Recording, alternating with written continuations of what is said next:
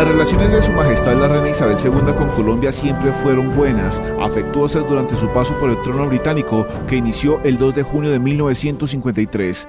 La reina siempre que hablaba de Colombia era en términos muy importantes como lo hizo durante su proceso en el Palacio de Buckingham y el proceso de paz durante un encuentro con el presidente Juan Manuel Santos. Conseguir la paz es el liderazgo más difícil de todos, pero a la vez el que mayores recompensas nos trae. Tratar de llegar a un equilibrio entre opiniones opuestas sin olvidar jamás las necesidades de los pobres es algo que requiere paciencia, recursividad y mucho tesón. E incluso siempre preguntó sobre los avances de este proceso, según dijo el ex embajador de Colombia en el Reino Unido, Mauricio Rodríguez. Sin lugar a dudas, tenía a Colombia bien registrada en, su mente y, tenía los mejores deseos por nuestro progreso y nuestro bienestar y por la mejoría en la, en la seguridad. Frente a la problemática del narcotráfico y la confrontación interna, la reina y los primeros ministros estuvieron pendientes ante esta coyuntura. Incluso pidió que se apoyara de alguna manera con expertos en seguridad.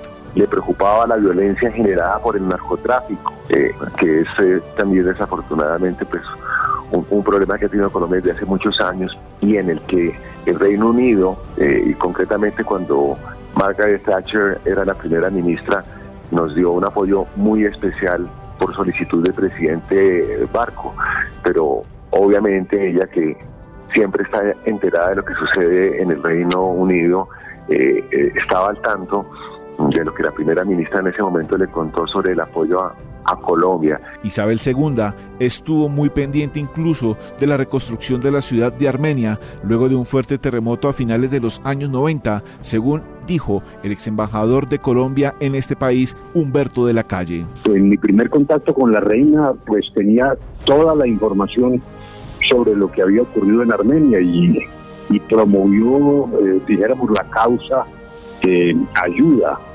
a, a ese territorio tan afectado. Durante las últimas reuniones con diplomáticos expresó su preocupación por el cambio climático, por lo que siempre expresó la intención de ayudar al país para la conservación del medio ambiente. En primer lugar le llamaba mucho la atención la riqueza natural de nuestro país, la biodiversidad.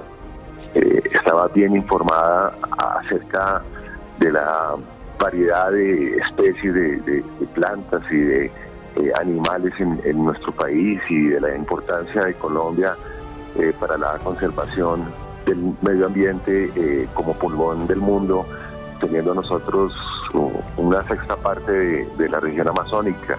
Y, e interesada siempre en ver cómo el Reino Unido podía contribuir a eh, esa protección del medio ambiente. La parte económica no fue ajena y fue fundamental para la reina Isabel II y durante el 2021 estuvo muy pendiente del Tratado de Libre Comercio con Colombia, el cual se aprobó y ratificó recientemente. También le interesaba eh, las relaciones económicas, si había inversión eh, del Reino Unido en, Colombia, si había un buen nivel de comercio. Era una persona muy curiosa y obviamente muy bien informada. Desde su coronación han pasado 14 presidentes colombianos, empezando con el general Gustavo Rojas Pinillas en 1953, hasta el hoy presidente de Colombia, Gustavo Petro.